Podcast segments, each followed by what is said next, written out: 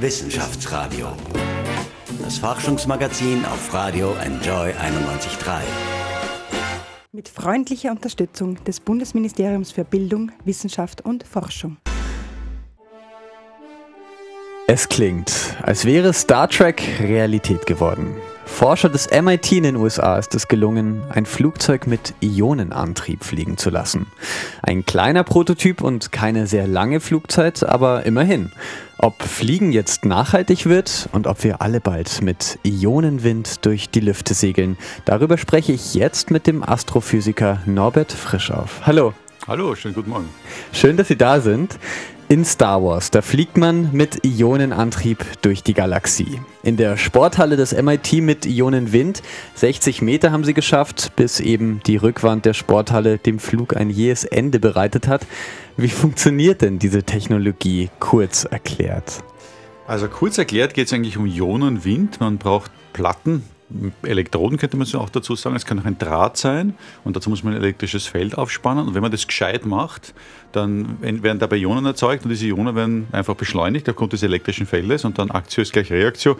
Der gute alte Newton tritt dann wieder mal auf. Die Ionen werden in die eine Richtung beschleunigt und das Fluggerät in die andere Richtung.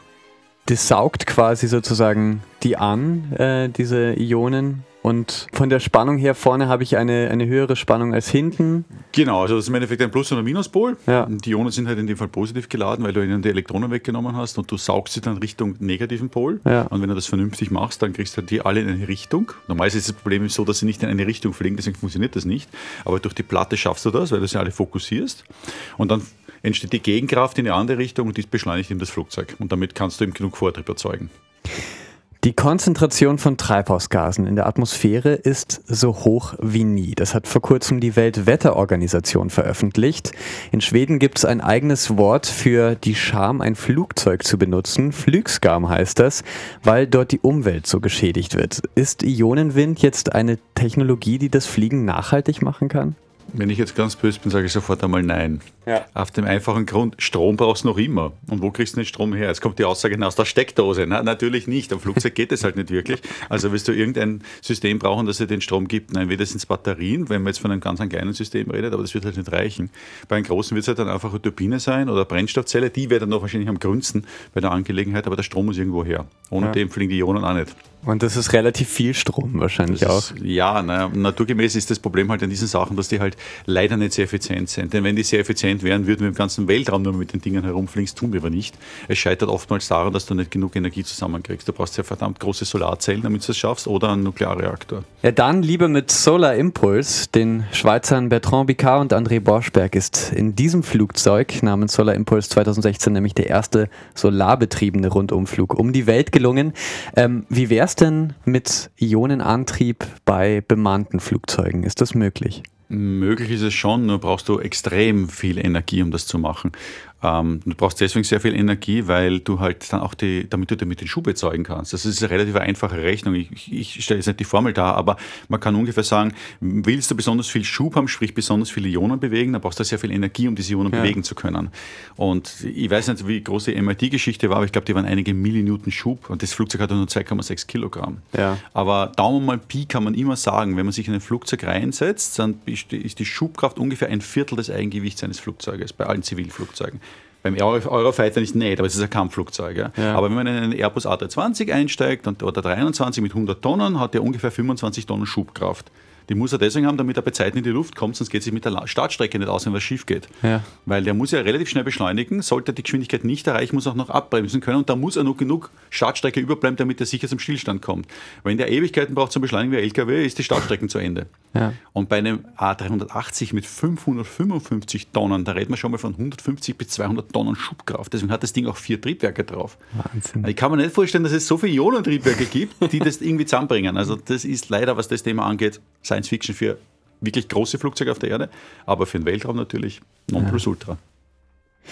Sie sind ein bekannter Astrophysiker, arbeiten unter anderem für CERN in der Schweiz und die Europäische Weltraumbehörde ESA. Sie waren etwa am Programm Aurora beteiligt, das bis 2033 einen Menschen auf den Mars bringen will.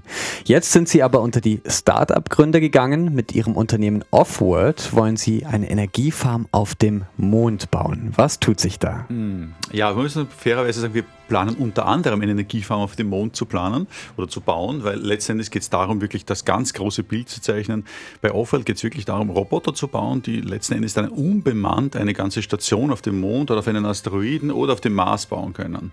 Die Roboter sind so beschaffen, dass sie intelligenterweise auch sogar einen Bergbau machen können, auf dem Mond, auf dem Asteroiden oder auf dem Mars, vielleicht sogar auf der Erde.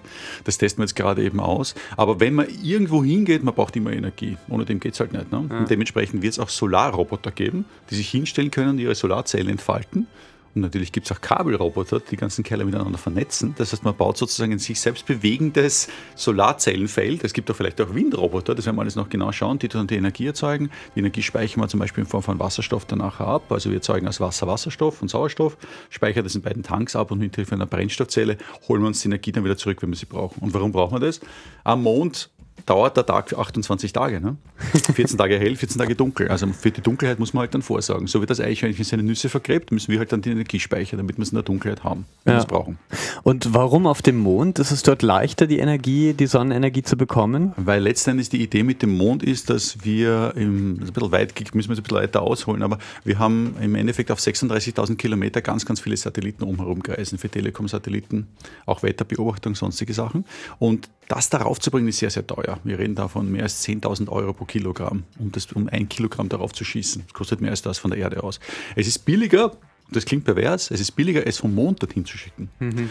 Obwohl der Mond weiter weg ist, ist er vom, vom Gravitationspotenzial viel leichter. Wenn man in, in diesem großen Erdorbit ist, ist man fast schon Mond. Aber man braucht viel mehr Energie, wieder zurück zur Erde zu kommen. Das heißt, man kann viel leichter Sachen vom Mond dorthin schicken als umgekehrt. Das heißt, wenn du eine Mondstation baust, muss halt mal das Geld aufwenden, aber wenn man sie mal hat, ist es dann viel billiger, von dort zum Beispiel das Silizium für die Solarzellen hinzuschicken, als es von der Erde zu machen. Und das ist genau die große Vision. Wir bauen eine Station am Mond, um dann zum Beispiel geostationäre Satelliten servicieren zu können, sie auch bauen zu können und in weiterer Folge auch später mal eine richtige Station für Menschen und Wissenschaftler am Mond zu haben und um dort auch Raumschiffe zu bauen, um ins Weltall vorzustoßen. Wahnsinn, das klingt wirklich schon nach Science Fiction, naja, die bald Realität so. sein kann. Das ist so wie bei den alten Griechen, ne? da ist man auch nicht äh, Piräus oder Hafen von Athen. Ne? Das ist doch bei den großen Tankern so. Die Tanker fahren ja nicht in die Stadt hinein, die fahren ja nicht nach Hamburg hinein, die fahren auch nicht nach Rotterdam hinein, die liegen draußen auf einem Terminal und da fährt mit kleinen Schiffen hinein. Ah, ja. Und der Mond wird irgendwann später auch der Weltraumhafen der Erde sein, aber man fliegt ja mit dem Shuttle vom Mond zur Erde zurück. Das macht richtig Spaß, darüber zu sprechen. Ähm, ja, viel näher liegt gestern Abend, ist ja die Mars-Sonde Sonde, die NASA-Sonde InSight auf dem Mars gelandet. Das sanfte Aufsetzen auf unserem Nachbarplaneten, das zählt zu den schwierigsten Unterfangen in der Raumfahrt. Und InSight soll das Innere des Mars und seinen Aufbau untersuchen. Was erwarten Sie sich denn von dieser Mission? Das ist prinzipiell eine ganz große Geschichte, um zu verstehen, warum sich die Planeten alle so unterschiedlich entwickelt haben. Also wir haben vier terrestrische Planeten, Merkur, Venus, Erde und Mars. Die Erde ist der einzige Planet von allen diesen, der Leben trägt, der eigentlich ein Wasserplanet ist. Wenn man sich die Erde von außen anschaut, als Apollo-Astronaut oder wenn man zurückkommt vom Weltall, dann stellt man fest, sie besteht zu drei Viertel aus Wasser. Das ist eine riesengroße blaue Kugel. Der Mars hätte eine super Chance gehabt, auch ein lebensfreundlicher Planet zu sein, aber er ist vollkommen erfroren. Und man fragt sich halt, warum das so ist. Jetzt gibt es natürlich, und dann, wenn wir noch den Reigen komplettieren, dann haben wir auf der Innenseite die Venus. Die Venus ist ein bisschen näher an der Sonne dran als die Erde und ist vollkommen im Hitzetod gefangen. Die hat 400 Grad an der Oberfläche, da schmilzt Blei. Eine Atmosphäre, die 92 Bar an der Oberfläche hat. Das ist so dick wie Sirup im Endeffekt, wenn man sich dort bewegen will. Würde man auf der Venus gehen wollen oder fliegen wollen, dann wie immer könnte man sagen, das ist eine Mischung zwischen Schwimmen und Fliegen dort. Ja. Und der Merkur, der ganz innen ist, der ist nicht glühend heiß, der hat auf 400 Grad. Auf der, auf der Rückseite ist er saukalt, weil der hat keine Atmosphäre und der besteht fast nur aus Kern. Also der besteht einem riesengroßen, der hat sogar ein starkes Magnetfeld. Das aber so merkwürdig ist, auf der Nordseite ist es viel stärker als auf der Südseite und keiner weiß warum. Das untersuchen wir jetzt auch. Und beim Mars ist die Frage, wenn der Mars so ähnlich war wie die Erde, warum ist es so verloren? Jetzt gibt es nicht die Aussage, er ist viel kleiner als wir, dadurch hat er einen viel kleineren Kern. Weil er einen viel kleineren Kern hat, ist er schneller ausgekühlt. Weil er schneller ausgekühlt ist, ist das Magnetfeld gestorben. Als das Magnetfeld gestorben ist, hat er seine Atmosphäre verloren. Denn ohne Magnetfeld kann der Sonnenwind direkt auf die Atmosphäre drauftreffen. Der Mars verliert momentan noch immer 20 Decker Atmosphäre pro Sekunde. Und wenn die Sonne aktiv ist, verliert er 2 Kilogramm pro Sekunde. Oh. Das klingt nicht nach viel. Sagt man, es ist ein Wurstsemmel, ne? 20 Dekagramm pro Sekunde, ein bisschen ein dickeres Wurstsemmel. Aber oder Leberkässemmel. Aber das Problem an der ganzen Nummer ist, ey, wenn man das aufaddiert über Jahrmillionen, verliert der Tonnen an Atmosphäre. Der hat Ja. wahrscheinlich Atmosphäre gehabt wie die Erde, ganz eine Dichte. Und er hat wahrscheinlich sogar eine Milliarde lang flüssiges Wasser an der Oberfläche gehabt.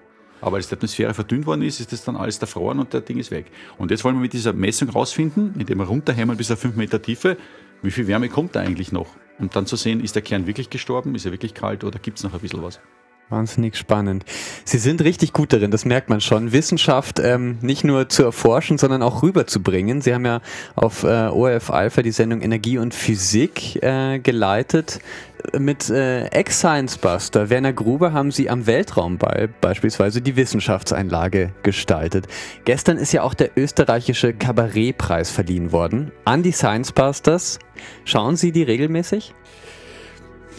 Ja, wenn es sich ergibt. Ich bin halt sehr, sehr viel unterwegs. Ich bin einer von diesen Schwedischen, äh, die sich herumschämen müssten eigentlich. Ne? Ich bin halt dauernd unterwegs. Die Raumfahrt ist fürchterlich global und es gibt leider kein vernünftigeres äh, Verkehrsmittel als das Flugzeug, wenn man große Strecken macht. Ja. Wenn ich kann, schaue ich mir gerne die Kollegen an. Ich schaue einfach aus dem Grund, ich halte zwar selber viele Vorträge, aber man kann immer was lernen. Ne? Wäre das was für Sie vielleicht, Science Buster werden? Sowas zu machen, ich glaube, das würde mir schon ganz gut gefallen. Ich mache es eigentlich regelmäßig in der VHS selbst. Also ich Ja. habe typischerweise im Semester drei bis vier Vorträge. Und anderen Sachen auch. Mit Werner bin ich schon öfters auf der Bühne gestanden. Das ist Okay. immer wieder sehr lustig.